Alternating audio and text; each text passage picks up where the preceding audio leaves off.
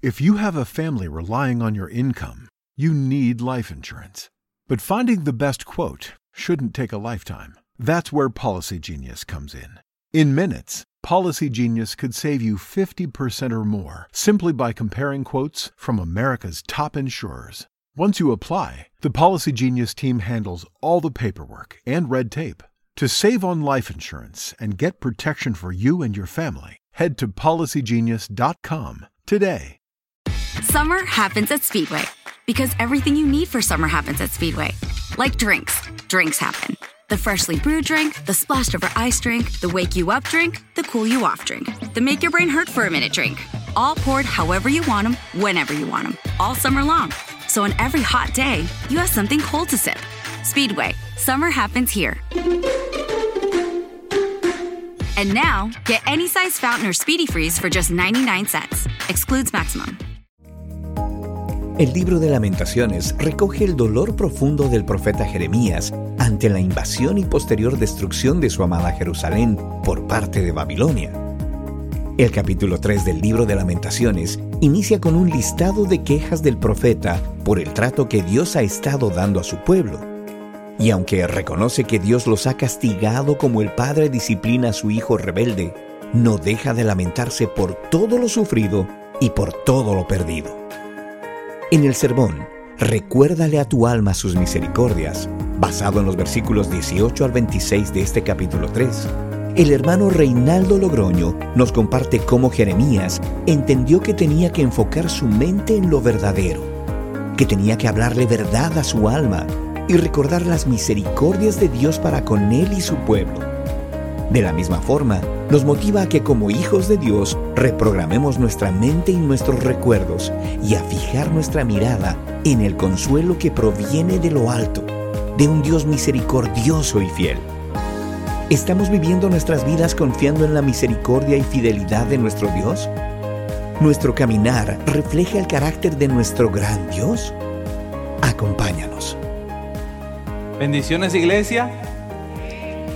Es eh, un privilegio siempre pararme aquí y abrir la palabra de Dios, pero no deja de ser un grandísimo compromiso que estamos hablando, estamos abriendo la palabra hablada por Dios.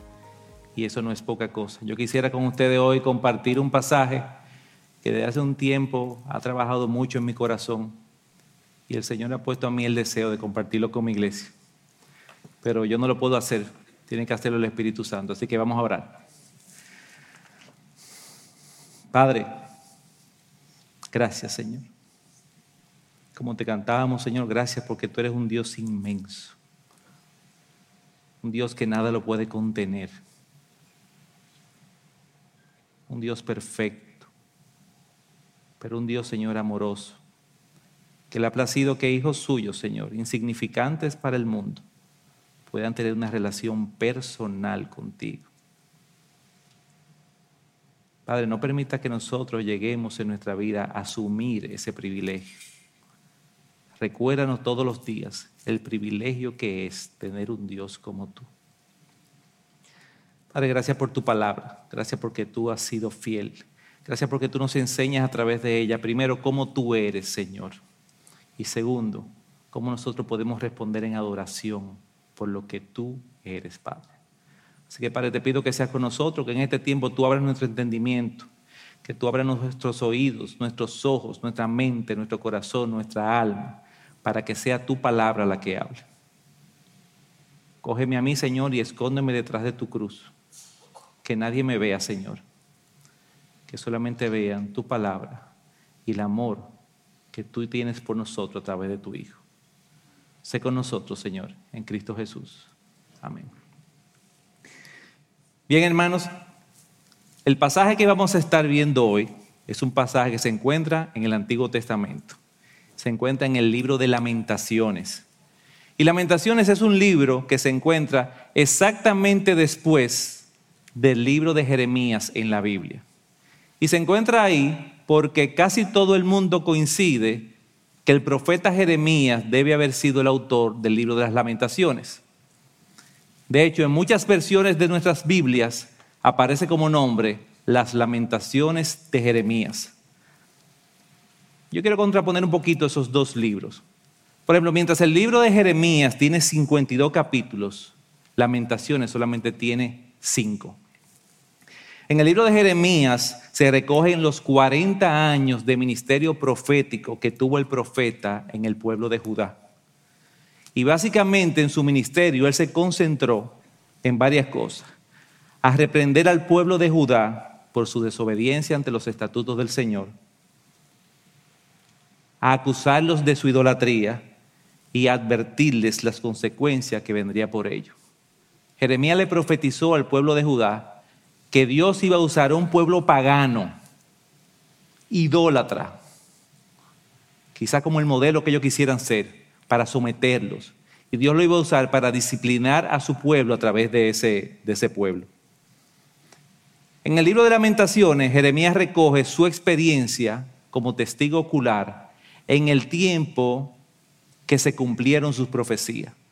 En el tiempo en que Jerusalén fue invadida por el imperio babilónico.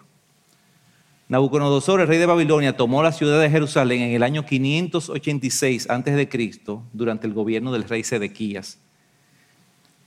Y yo no sé si le pasa a ustedes, pero cuando uno lee que Nabucodonosor, con ese poderoso ejército, tomó Jerusalén, uno tiende a pensar que él llegó con todo, con toda su fuerza, con todas sus armas, entró a Jerusalén, secuestró al rey, tomó prisioneros a los generales y entonces luego tomó a todo el pueblo y se lo llevó de rehén a Babilonia. Pero no es así. Nada más lejos que la realidad. Yo quiero que leamos un pasaje que está en Segunda de Reyes 25, del 1 al 3. Es simplemente para que tengamos el contexto del pasaje que vamos a leer hoy. Yo lo voy a leer en la versión Nueva Traducción Viviente, aprovechando que las fechas del calendario hebreo son mencionadas en el equivalente a nuestro calendario. Y así tenemos mejor una idea. Leo, Segunda de Reyes 25, versículo 1. Así que el 15 de enero, durante el noveno año del reinado de Sedequías, Nabucodonosor, rey de Babilonia, dirigió a todo su ejército contra Jerusalén. Rodearon la ciudad Recuérdense que Jerusalén era una ciudad totalmente amurallada. Rodearon la ciudad y construyeron rampas de asalto contra las murallas. Jerusalén estuvo sitiada hasta el año 11 del reino de Sedequías.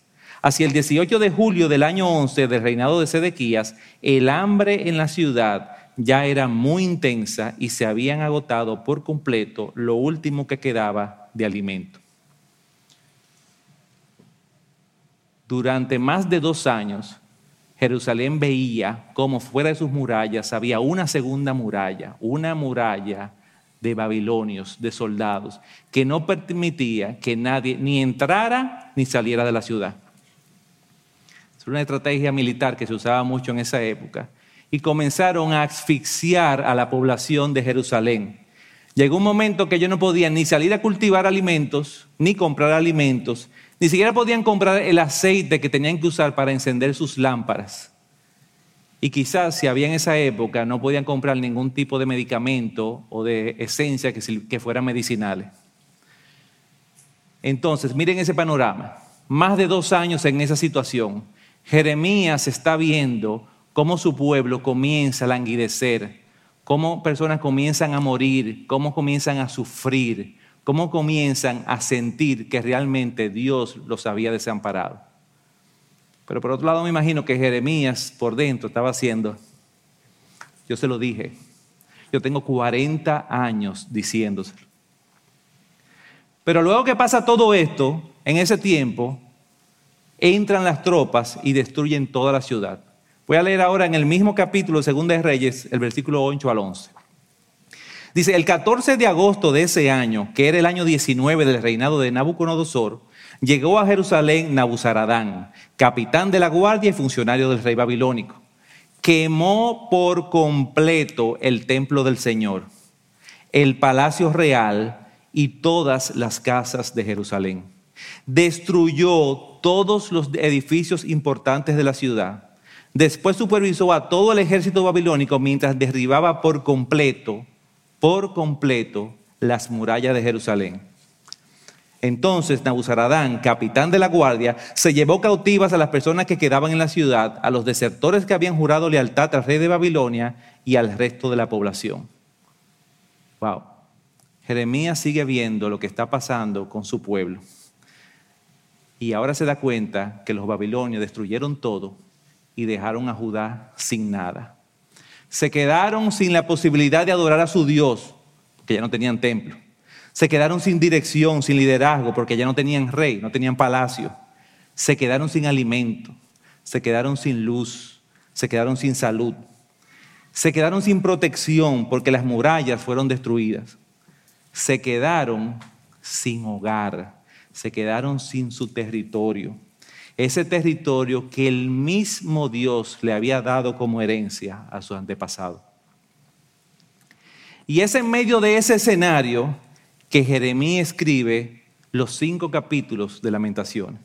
Ese es el contexto en que Jeremías escribe el capítulo 3 que vamos a ver hoy. Y aunque nos vamos a concentrar solamente de los versículos 18 al 26, me gustaría como que abuelo de pájaro podamos ver los primeros 17 versículos. Porque estos versículos son un listado de lamentos del profeta por el trato que Dios le estaba dando a su pueblo. En este capítulo, Jeremías usa un estilo que se llama personificación. Y aunque es obvio que él está hablando en nombre del pueblo, él lo hace todo en singular y en primera persona, como si que todo lo que le está pasando le está pasando a él. Entonces veamos rápidamente las quejas del profeta en los primeros 17 versículos. Primero en el versículo 1 el profeta se queja de que Dios está enojado y dice, yo soy el hombre que ha visto la aflicción. Oigan qué interesante, a causa de la vara de su furor. Ojo, el profeta está consciente que Dios no está usando una espada de su furor como la usaría con un enemigo. Está usando una vara como la usaría con un hijo. Como el padre que disciplina a su hijo rebelde. Eh, el profeta está claro desde el principio lo que Dios está haciendo, porque él ya se lo había dicho y él lo había profetizado. Segundo, en el versículo 2 se queja de que el pueblo está en oscuridad. Me ha llevado y me ha hecho andar en tinieblas, no en luz. Y ya dijimos, obviamente lo más seguro, ellos solamente tenían provisión de aceite, quizá por cuánto, seis meses, un año. ¿Qué pasó luego? Ustedes se imaginan lo tenebroso que es para un pueblo entero estar oscuro. En el versículo 3 se queja de que Dios se presenta contra él como un enemigo. Ciertamente contra mí ha vuelto y revuelto su mano todo el día. En el versículo 4 se queja de que la nación judía podría ser comparada con un hombre destruido físicamente. Ha hecho que se consuman mi carne y mi piel, ha quebrado todos mis huesos. Y en los versículos 5, 6 y 7 se queja de que están rodeados literalmente y sin ninguna vía de escape. Me han citado y rodeado de amargura y de fatiga. En lugares tenebrosos me ha hecho morar como los que han muerto hace tiempo. Con muro me ha cercado y no puedo salir. Ha hecho pesadas mis cadenas. En el versículo 8 se queja de que Dios se hace el sordo a sus oraciones. En el versículo 14 se queja de que sus mismos vecinos se ríen de sus aflicciones. Y por último, en el versículo 17, se queja de que ya no tiene esperanza de vivir en paz y felicidad. Y dice así, y mi alma ha sido privada de la paz, he olvidado la felicidad. Entonces, hermano, entendiendo el contexto histórico, entendiendo lo que había pasado en el pueblo de Judá, entendiendo el corazón del profeta, que por un lado tiene dolor, por otro lado debe tener rabia, porque el Señor le había enseñado lo que iba a pasar si seguían siendo idólatras. En ese corazón revuelto, con esas quejas, con esas lamentaciones, es que yo quiero que nosotros leamos el pasaje que vamos a ver hoy. Y yo necesito que lo veamos así. Porque lamentablemente en este pasaje se encuentran versículos de lo que se conocen como versículos bonitos de la Biblia. Versículos que podemos poner en un afiche, en una camiseta, en una taza, en mis redes sociales. Se ve precioso con florecita. Hermano, ojalá y a partir de hoy Nunca más volvamos a leer estos versículos sin entender lo que estaba pasando en el pueblo de Dios y en el profeta Jeremías. Amén. Entonces vamos a leer. Sigo leyendo en la versión nueva traducción viviente. Yo exclamo, mi esplendor ha desaparecido. Se perdió todo lo que yo esperaba del Señor. Recordar mi sufrimiento y no tener hogar es tan amargo que no encuentro palabras. Siempre tengo presente en mi mente este terrible tiempo mientras me lamento por mi pérdida. No obstante, aún me atrevo a tener esperanza cuando qué? Cuando recuerdo lo siguiente, el fiel amor del Señor nunca se acaba, sus misericordias jamás terminan. Grande es su fidelidad, sus misericordias son nuevas cada mañana. Y yo me digo, el Señor es mi herencia, el Señor es mi porción, por lo tanto esperaré en Él. El Señor es bueno con los que dependen de Él, con aquellos que le buscan. Por eso es bueno esperar en silencio la salvación que proviene del Señor. El profeta comienza diciendo, Señor, mi esplendor, nuestro esplendor ha desaparecido. Se perdió todo lo que teníamos, todo lo que esperábamos en ti, todo se perdió. Si tuviésemos una versión NTD o nueva traducción dominicana, diría, y yo grito, Señor, se nos fue el brillo, todo se derrumbó, ya no queda nada, todo es sufrir. Y veamos cómo sigue diciendo en el versículo 19 y 20. Recordar mi sufrimiento y no tener hogar es tan amargo que no encuentro palabras. El lamento de Jeremías eran esos recuerdos. Siempre tengo presente en cada instante este terrible tiempo mientras me lamento por mi pérdida. Jeremías concluye que su estado de desaliento, de frustración, de angustia, es provocado por ese constante pensamiento de lamento de todo lo perdido, de todo lo sufrido. Ay Señor, el templo, tan hermoso que era, el orgullo de nuestro rey Salomón, Señor, las murallas, nuestro emblema de protección, que sirvieron de, inspiración para tantos salmistas comparando con, la, con lo fuerte que eras tú con nosotros. Oh Señor, cuánto sufrir, cuánta muerte, cuánta indiferencia de parte tuya. Y en ese modo de queja pasa algo y de repente Jeremías cae en cuenta que él tiene que hacer algo y es renovar su mente, como diría el pastor Miguel, y cambiar su pensamiento, enfocarse en pensar en lo verdadero. Dice el versículo 21, no obstante, sin embargo, a pesar de todo lo vivido, a pesar de todo lo sufrido, aún todavía me atrevo a tener esperanza cuando recuerdo lo siguiente. Llegamos a una pausa. ¿Qué fue lo que recordó Jeremías?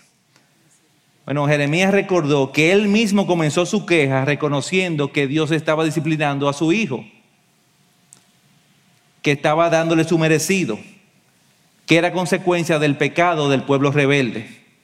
Pero también recordó que Dios es su padre y que es un padre amoroso y que dice la Biblia que el Señor corrige a quien, a quien ama.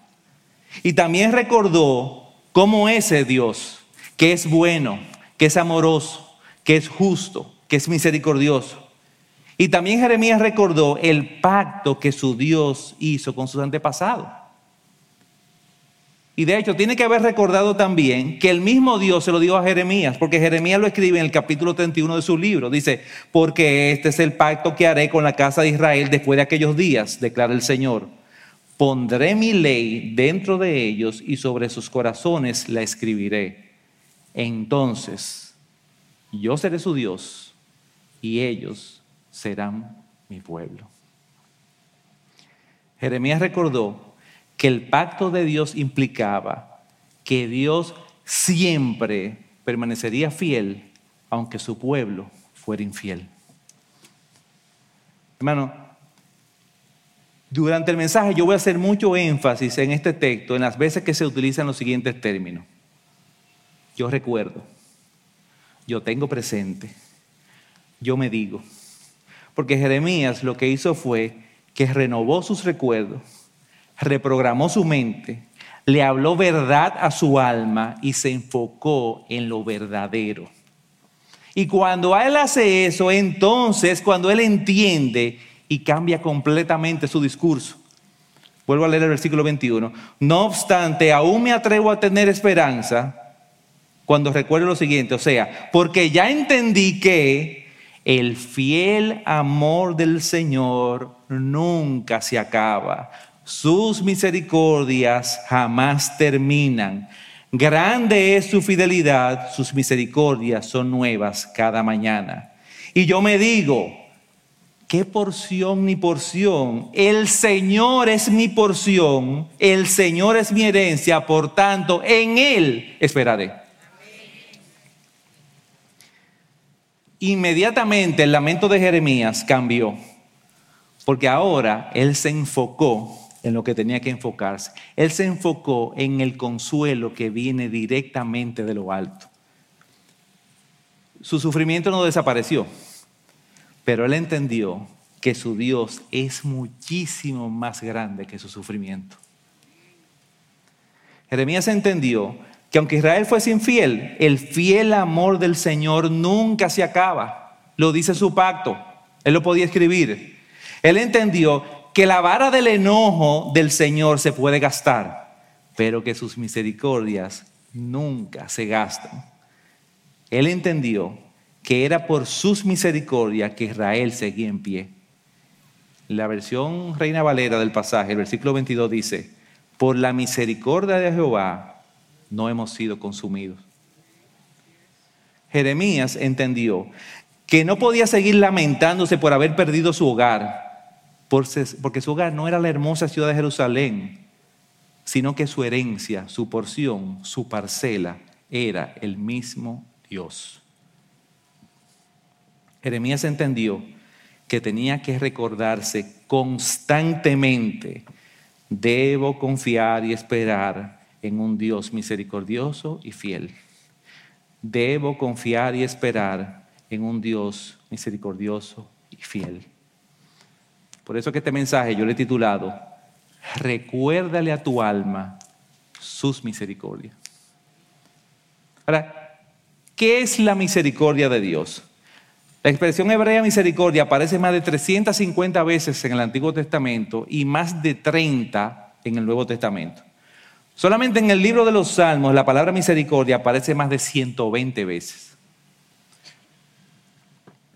De hecho, si alguien quisiera solo por cultura general leer un capítulo de la Biblia, una gente que dice, oye, yo estoy cansado, que cada vez que me preguntan, ¿tú has leído la Biblia? Yo digo siempre, no, no la he leído. Si yo voy a salir de eso.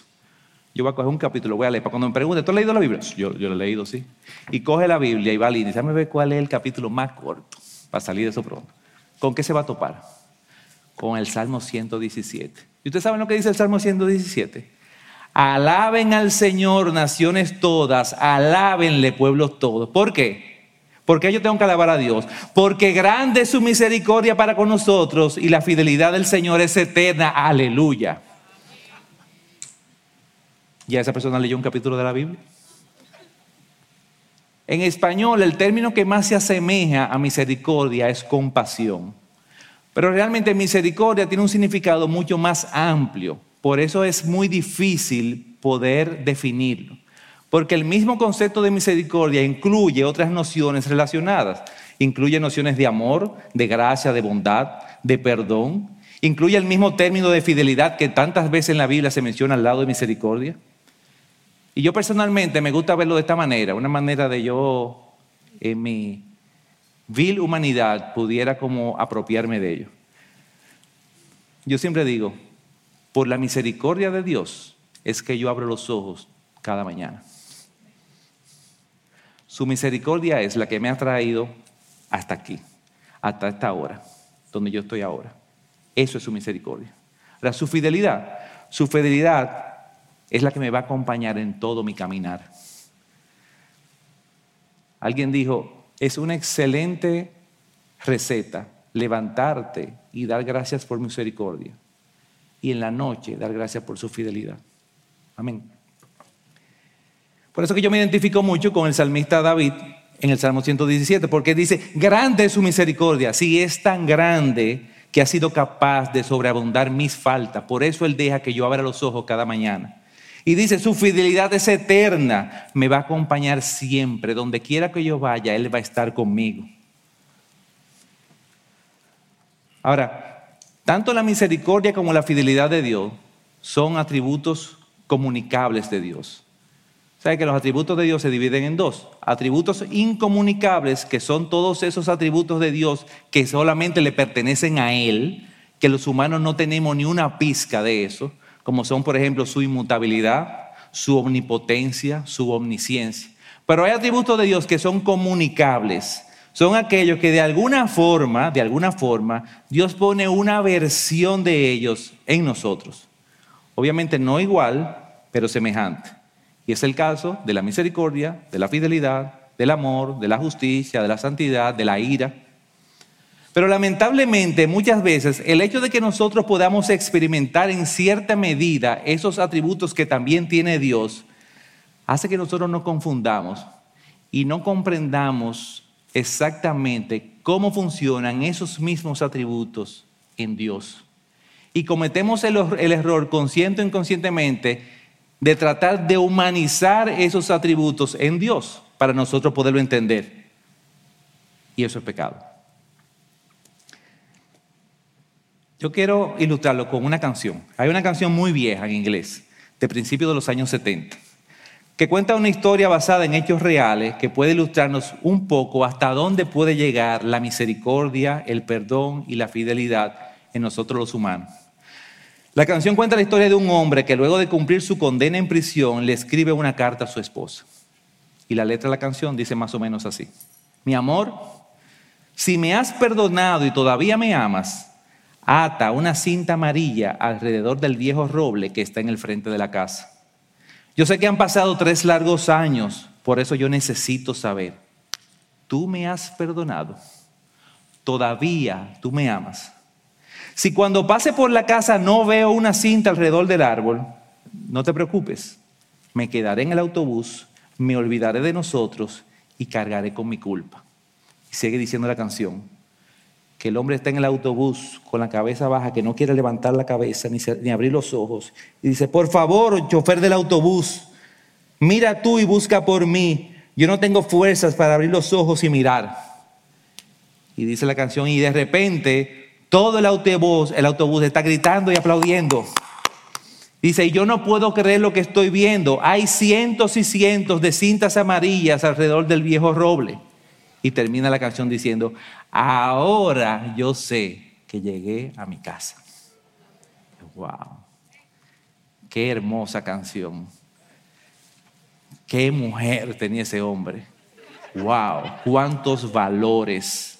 Wow. Hermano, eso no le da, no por los tobillos, no, ni por la última capa de la suela del zapato, a cómo se ve en Dios su misericordia, su fidelidad y su perdón. Lo primero es que Dios no tiene que esperar una carta o una oración de nosotros para Él poner en marcha el plan misericordioso del Señor ha sido iniciado. No, nosotros acabamos de leer en el versículo 22 que dice, sus misericordias jamás terminan. Hermano, las misericordias de Dios no cesan, son continuas. El Señor es una fuente inagotable, fresca, constante, caudalosa, rica de misericordia. Nada es más importante que tu familia, así que ¿no se merecen lo mejor? Egglands Best te brinda un mejor sabor y nutrición. En comparación con los huevos ordinarios, Egglands Best te ofrece 10 veces más vitamina E, 25% menos de grasa saturada y 6 veces más vitamina D, junto con ese sabor delicioso y fresco de granja que a ti y a tu familia les encanta. Todos queremos lo mejor para nuestras familias, entonces, ¿por qué no los mejores huevos? Porque la manera en que tú cuidas a tu familia no tiene nada de ordinario, solo Egglands Best. Mejor sabor, mejor nutrición, mejores huevos. Nada es más importante que tu familia, así que ¿no se merecen lo mejor? Eggland's Best te brinda un mejor sabor y nutrición. En comparación con los huevos ordinarios, Eggland's Best te ofrece 10 veces más vitamina E, 25% menos de grasa saturada y 6 veces más vitamina D, junto con ese sabor delicioso y fresco de granja que a ti y a tu familia les encanta. Todos queremos lo mejor para nuestras familias, entonces, ¿por qué no los mejores huevos? Porque la manera en que tú cuidas a tu familia no tiene nada de ordinario, solo Eggland's Best. Mejor sabor, mejor nutrición, mejores huevos. Cuando nosotros oramos para que Dios tenga misericordia de nosotros, eh, Él responde nuestra oración. Pero Él no la responde volviéndose misericordioso. Él la responde abriéndonos los ojos y mostrándonos que Él es y siempre ha sido misericordioso todo el tiempo. Muchas veces podremos ver mejor el obrar de Dios y sus atributos si cambiamos nuestro punto de vista y vemos nuestra vida desde el punto de vista de la oración. Ahora, de la misma manera que en la canción, nosotros no merecemos la misericordia de Dios, igual que el esposo. La menor de las misericordias de Dios sobrepasa por mucho cualquier mérito que nosotros tengamos. Es más, nosotros tenemos tan poco mérito que quizás podemos decir, si tenemos algún mérito, es que nosotros nos empeñamos día a día haciendo cosas que le desagradan a Dios como para que Él pudiera decir, me cansé de ti. Fíjense algo, yo dije nosotros, yo no me estoy refiriendo al inconverso que no cree en Dios, o al que no conoce a Dios, o el que tiene una mala teología, no, nosotros. Si tú y yo somos sinceros, nosotros todos los días hacemos cosas como para que el Señor se canse de nosotros. ¿Qué nosotros hacemos? Bueno, por ejemplo, muchas veces nosotros aceptamos su misericordia, pero no somos agradecidos. Damos por sentado todo lo que recibimos de Él o pensamos que lo hemos recibido porque no lo merecemos. O peor aún, porque entendemos que Dios está obligado a hacerlo. O muchas veces abusamos de ella. Tenemos misericordia y abusamos de ella de manera pecaminosa. Bueno, como tengo una misericordia, yo tengo una camiseta que dice, la misericordia de Dios son nueva cada mañana. Eso me da licencia para pecar, porque mañana será otro caso. Y muchas veces, ¿saben lo que hacemos? Ignoramos sus misericordias o simplemente no las vemos y nos quejamos continuamente. Y por eso muchos de nosotros tenemos una vida basada en la queja. ¿Ustedes saben por qué? Porque aunque no lo quisiéramos aceptar, la idea de misericordia que tenemos en nuestra mente es diferente. Es más, yo escribí lo que sería una definición del término misericordia según mi vida práctica. Por ejemplo, misericordia, dos puntos. Dícese de todas aquellas cosas, circunstancias o eventos buenos, siempre buenos, que Dios se ha comprometido y obligado a hacer de forma que mi vida sea, entre paréntesis, desde mi punto de vista, cómoda, buena, próspera y placentera, aquí y ahora. ¿Es posible, Reinaldo? ¿Cómo yo, cómo yo voy a.? ¿No puedo poner eso en mis redes sociales? No, no la ponemos en las redes sociales, pero ¿sabe algo? La tenemos ahí. La tenemos ahí. Porque estamos acostumbrados que las misericordias tienen que ser según yo, según mi agenda Si yo no la puedo ver, es porque no son según mi agenda. Y si no son según mi agenda, yo no la considero misericordia del Señor. Hermano, recuerda, aunque en un momento de tu vida las misericordias de Dios no parezcan visibles, créele a Dios. Ellas están ahí porque no cesan. Un comentarista bíblico escribió que las misericordias de Dios son como la luna que aunque parece crecer, menguar y cambiar de tamaño, siempre es igual, siempre es la misma, siempre está ahí, nunca disminuye y mucho menos se destruye. Wow. Así son la misericordia de Dios. Pero hermano, no se queda ahí. No solamente tenemos una fuente inagotable de misericordia, sino que dice el pasaje que sus misericordias son nuevas cada mañana. Tú no tienes una misericordia que no funcionó con un hermano y te la dieron a ti a ver si funciona. No. Una misericordia con su plático nuevo cada día para ti, para mí. Una misericordia diseñada para tu necesidad de ese día. Para la necesidad que Dios sabe que tú tienes, no la que tú crees que tú tienes, la que Dios sabe que tú tienes y tú necesitas.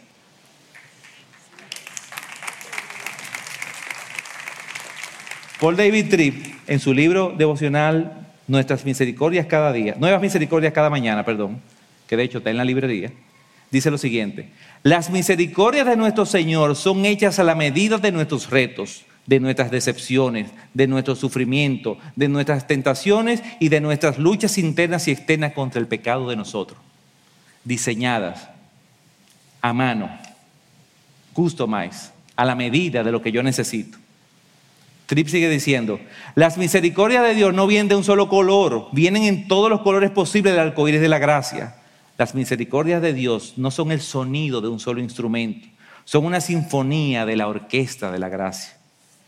La misericordia de Dios es predecible porque es una fuente que nunca deja de fluir. Yo puedo saber que está ahí. Pero a la vez la misericordia de Dios es impredecible porque viene a nosotros de forma sorpresiva. La misericordia de Dios es el mayor consuelo la misericordia de Dios es el mayor consuelo, pero también es un llamado a una nueva forma de vida. La misericordia de Dios cambia todo y para siempre en la vida de quien la recibe. Y ahí termina Trip.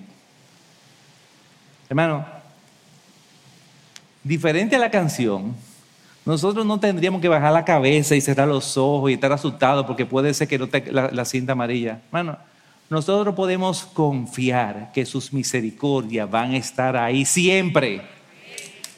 Nosotros podemos confiar que sus misericordias son para nosotros, que nunca se van a acabar. Y podemos confiar que Él nunca va a estar, hoy no estoy en eso, siempre están ahí, cada día. Hermano, la misericordia de Dios son como el maná. Están todos los días y sirven para ese día.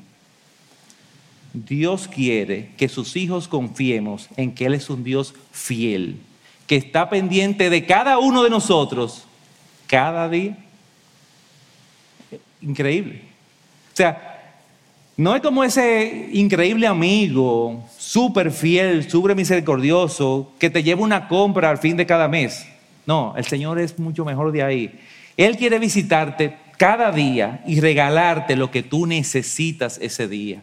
Si hoy es comida, comida. Si mañana es ropa, ropa. Si pasado mañana lo que tú necesitas es que alguien te oiga, Él tiene sus oídos ahí. Si es lo que necesita, un abrazo, Dios está ahí para abrazarlo.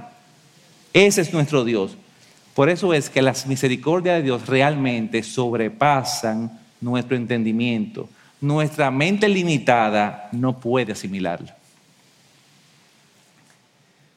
Otro comentarista dijo lo siguiente. Oigan esta frase.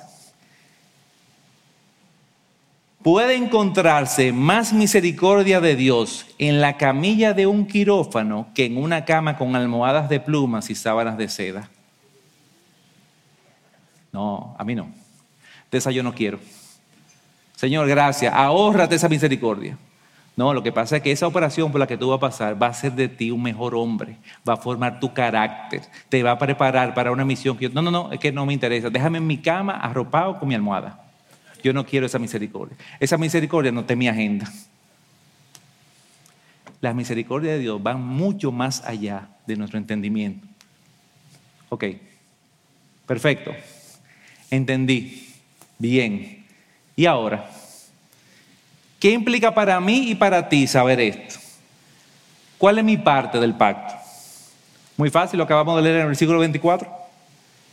Versículo 24. Y yo me digo, el Señor es mi herencia, por lo tanto esperaré en Él.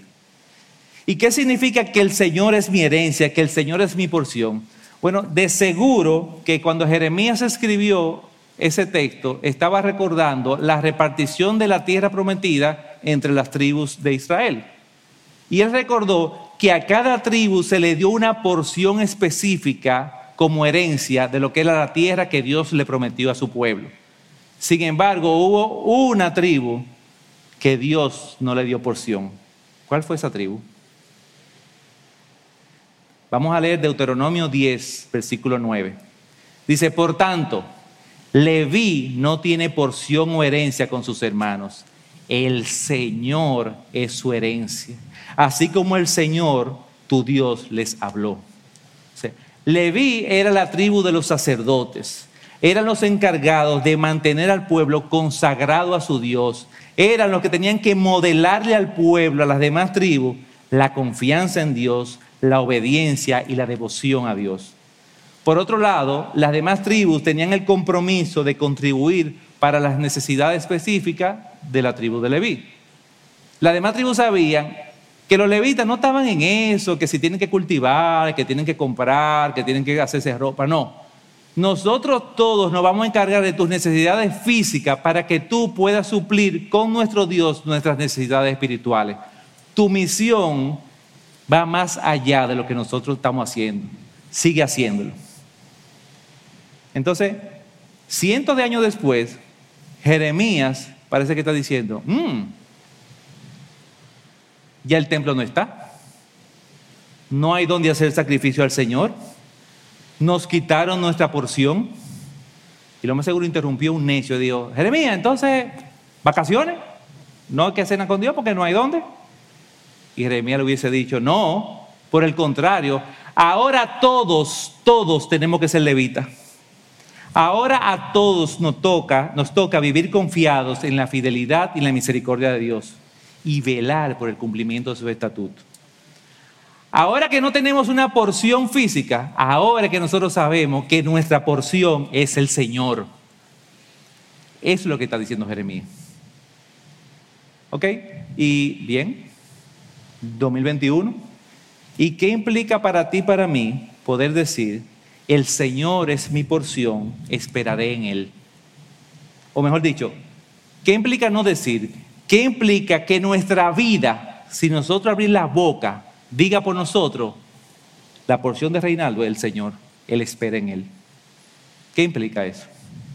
Bueno, implica muchas cosas, pero yo quiero que nos concentremos en tres principios. Implica entender tres principios. Número uno, implica entender que estamos llamados a ser los levitas del nuevo pacto. ¿Qué dice el apóstol Pedro en su primera carta, capítulo 2, versículo 9?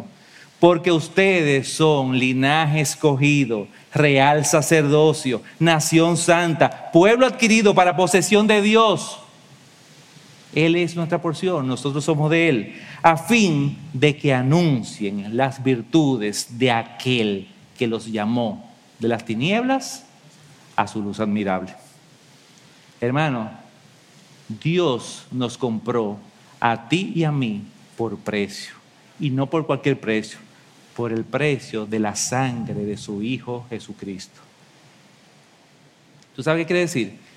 Que nosotros no nos gobernamos, que nosotros no somos nuestros dueños.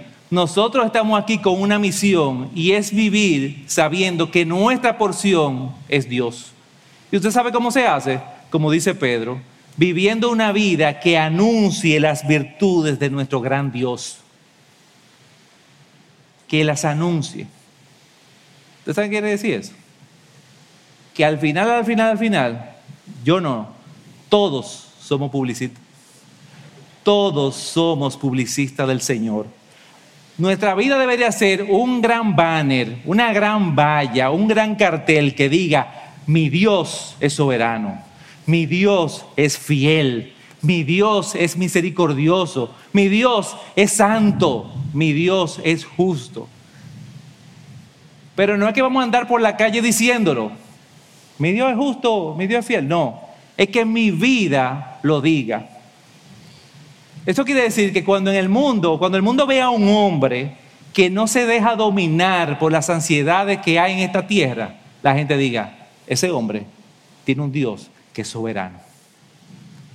Que cuando el mundo vea a una mujer que le gusta servir al necesitado, que le gusta servir a los enfermos, que le gusta orar por lo que necesitan, el mundo diga, esa mujer, esa mujer tiene un Dios misericordioso.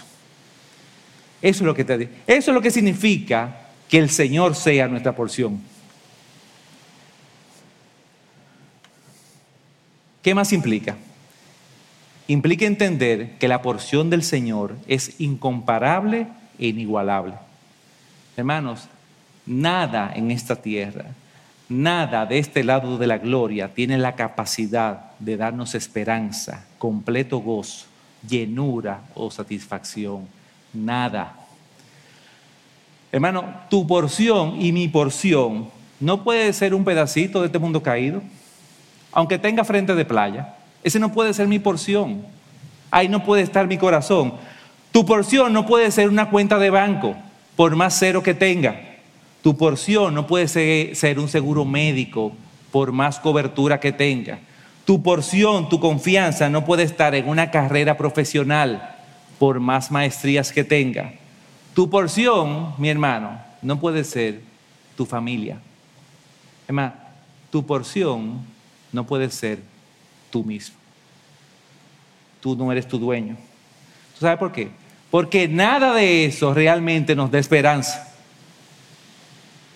Si tu esperanza ha estado en ese tipo de cosas, créeme, nunca estarás satisfecho. Y tercero, implica entender que esperar en Él significa vivir confiados en su voluntad. Esperar en Dios implica exactamente eso, esperar.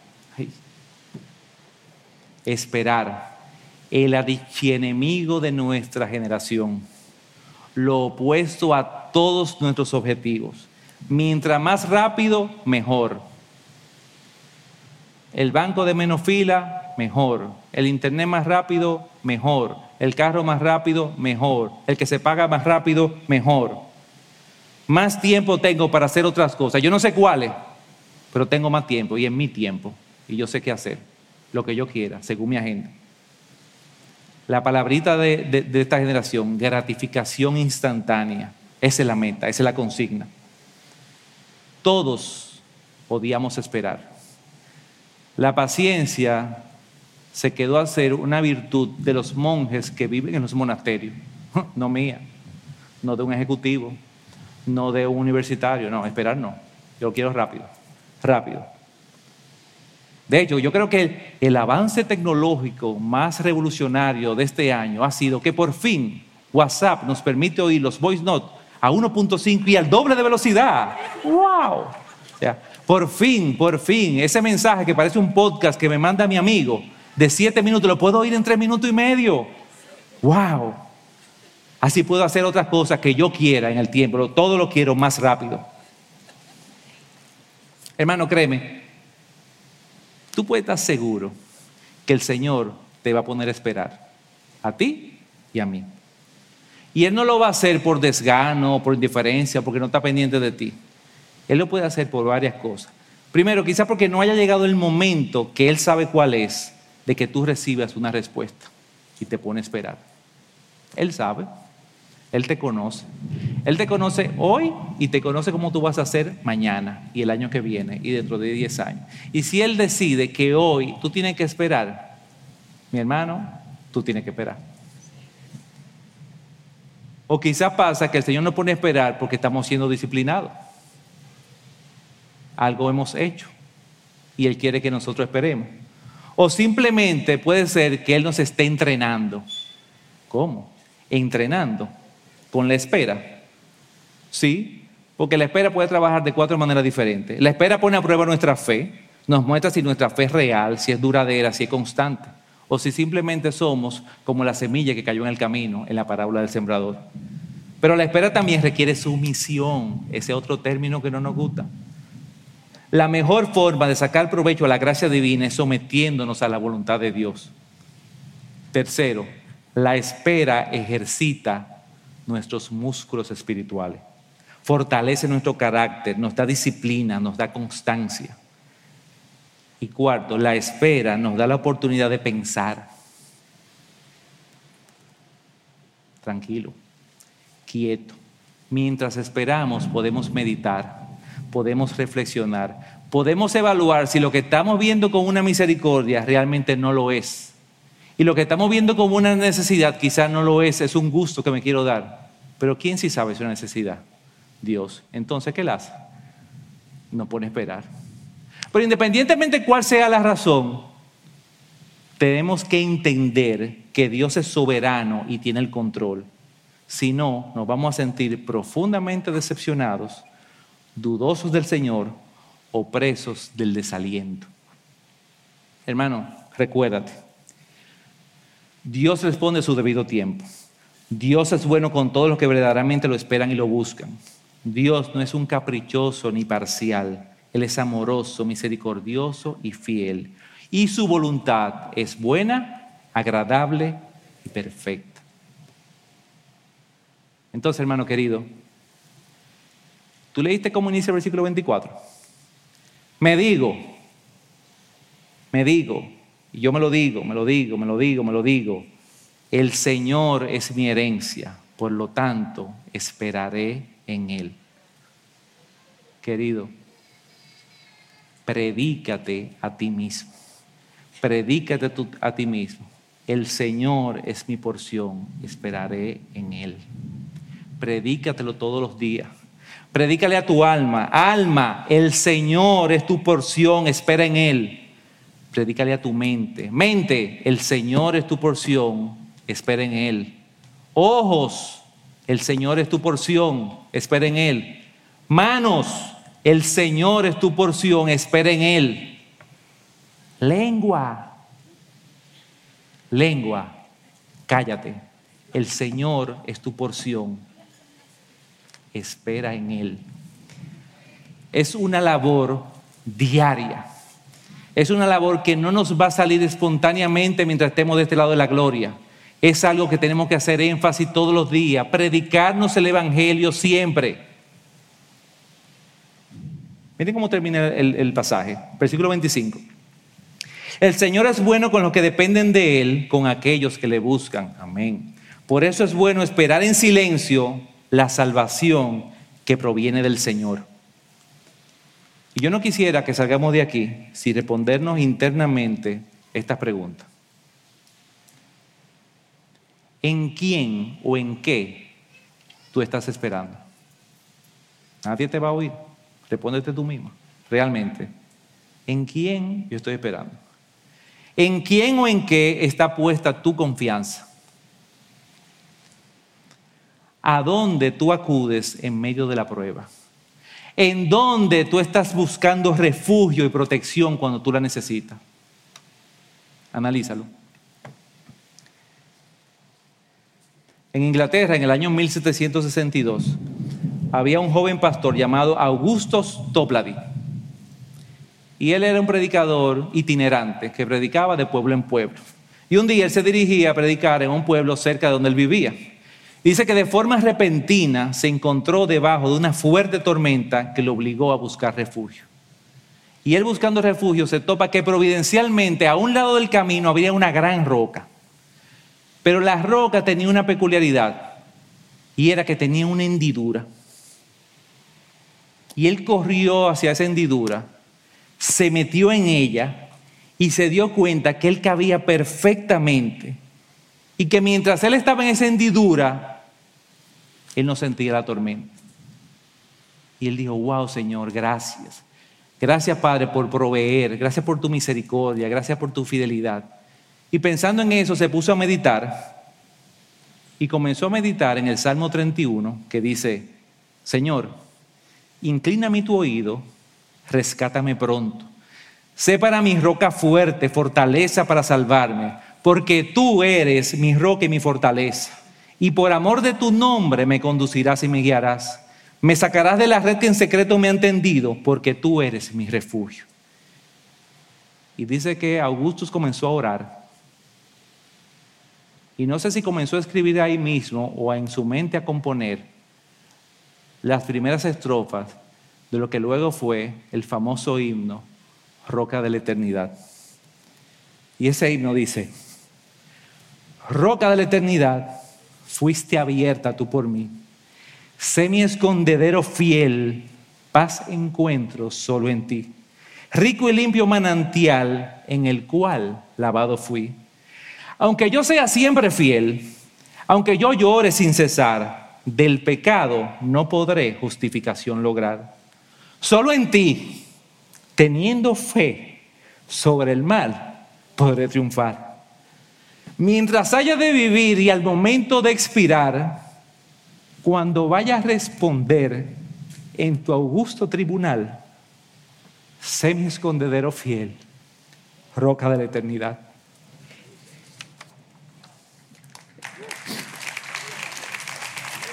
Hermano, yo no sé qué tú te respondiste, yo no, yo no sé hacia dónde tú corres a refugiarte en medio de la tormenta. Yo no sé si tú estás esperando en Él o estás esperando en otra cosa, si tu porción es otra cosa. Yo no sé si tú te estás escondiendo en la roca eterna. O yo no sé si tú has tratado de guarecerte detrás de piedrecita, o peor aún, detrás de arena, como cantamos. Acuérdate que sin Cristo no hay piedrecita, todo es arena. O quizás te estás escondiendo detrás de árboles poco frondosos. Ah, no, eso no funciona. Cuando el maligno intenta llenar tu cabeza de recuerdos y pensamientos acusadores, háblale verdad a tu mente. Predica el evangelio a tu mente. Predica el evangelio a tu alma. Recuérdale sus misericordias. Al final del capítulo 3, Jeremías, que ya había entendido, miren cómo él dice, pero desde lo profundo del hoyo invoqué, tu nombre, Señor, y me oíste cuando clamé, escucha mi ruego, oye mi grito de socorro. Así fue, cuando llamé, tú viniste y me dijiste, no tengas miedo, Señor, has venido a defenderme, has redimido mi vida. Hermano, cuando necesites consuelo, búscalo en el raudal interminable de las misericordias de Dios. No lo busque en otro lugar. Pero yo sé que aquí hay personas, y quizás me están viendo por internet, o van a ver este video en cualquier momento, que están oyendo esto por primera vez. Si tú estás oyendo de la misericordia y la fidelidad del Señor por primera vez hoy, créeme, te estás llevando la mejor de las noticias. Dios envió a su Hijo para morir por ti como el mayor resultado de su amor y su misericordia. De la, historia de Topla de ya hace más de 260 años y donde está esa roca hoy hay una placa que dice, esta es la roca de la eternidad que cobijó a Augusto Toplade en el año 1762. Hermano, esa roca está ahí hoy, pero va a llegar un momento que ni siquiera esa roca va a estar ahí. La verdadera roca de la eternidad es Cristo. Amigo, corre a Cristo en medio de tu tormenta. Métete en la hendidura de su costado, que aparte de darte protección, te va a lavar con su sangre. No pierdas tiempo, porque yo te tengo una noticia que no es muy buena. Tú has oído que la misericordia de Dios no se acaban, pero tú sabes algo, para ti se acaban. Tú tienes que tomar una decisión en vida. Dice la palabra en 2 de Corintios en el momento preciso te oí, en el día de salvación te ayudé. Efectivamente, el momento preciso es ahora. Hoy es el día de salvación. Tú no sabes si tú vas a tener otra oportunidad de estar expuesto al mejor mensaje que tú puedas oír. Tú no sabes. Tú y yo no sabemos si vamos a estar aquí vivo mañana. Ahora, ¿no te encantaría poder cantar como va a cantar Topla el día del juicio. Cuando vaya a responder en tu augusto tribunal, sé mi escondedero fiel, roca de la eternidad. No hay otro lugar donde tú puedas correr. No hay otro lugar donde tú puedas escapar de la ira de Dios. No hay otro lugar donde tú puedas esconderte de su justicia, de su santidad, si no es la roca eterna. Hoy puede ser el día salvación. Amén. Vamos a orar. Padre, te damos las gracias, Señor, porque por lo que tú eres, Señor. No tenemos que dar gracias por más nada. Pero especialmente queremos dar gracias por tu misericordia, porque muy a pesar de nosotros, tú has sido fiel. Tú has sido amoroso. Tú has sido el Padre que todos quisiéramos tener. Gracias Señor, porque así como tú diste consuelo a Jeremías y al pueblo de Judá, esas palabras que él escribió hace tantos años atrás son inspiradas por ti y nos dan el mismo consuelo. Gracias Señor porque tú conoces exactamente en el lugar de la historia donde está cada uno de nosotros. Gracias Padre porque tú conoces la tormenta que estamos pasando. Yo sé que la mayoría de los que estamos aquí no hemos pasado situaciones como la que pasó el pueblo de Judá en esos dos años y medio, o como la que pasó Jeremías, o como las que vio Jeremías. Pero yo sé que aquí hay muchas personas que tienen una tormenta que no ven cuándo va a terminar. Oh Padre, revélatele de una manera que ellos entiendan que ya tú estás viendo el sol que va a salir después de su tormenta.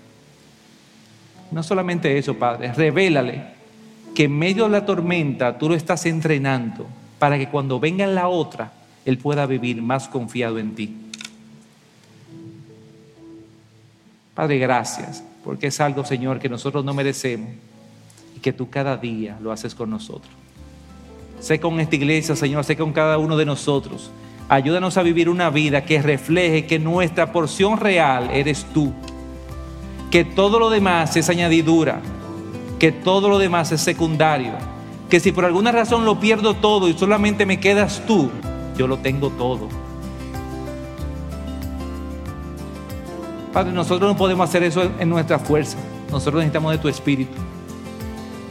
Ayúdanos, Señor, que intencionalmente nosotros podamos venir delante de ti y orar y clamarte y darte gracias por lo que tú eres con nosotros. Cuídanos, Señor. Protégenos, Señor. Úsanos, Padre. Perfeccionanos, Señor, para que seamos cada vez mejores hijos tuyos hasta que tú lo decidas, Señor. Gracias, Señor. En tu Hijo te lo pedimos.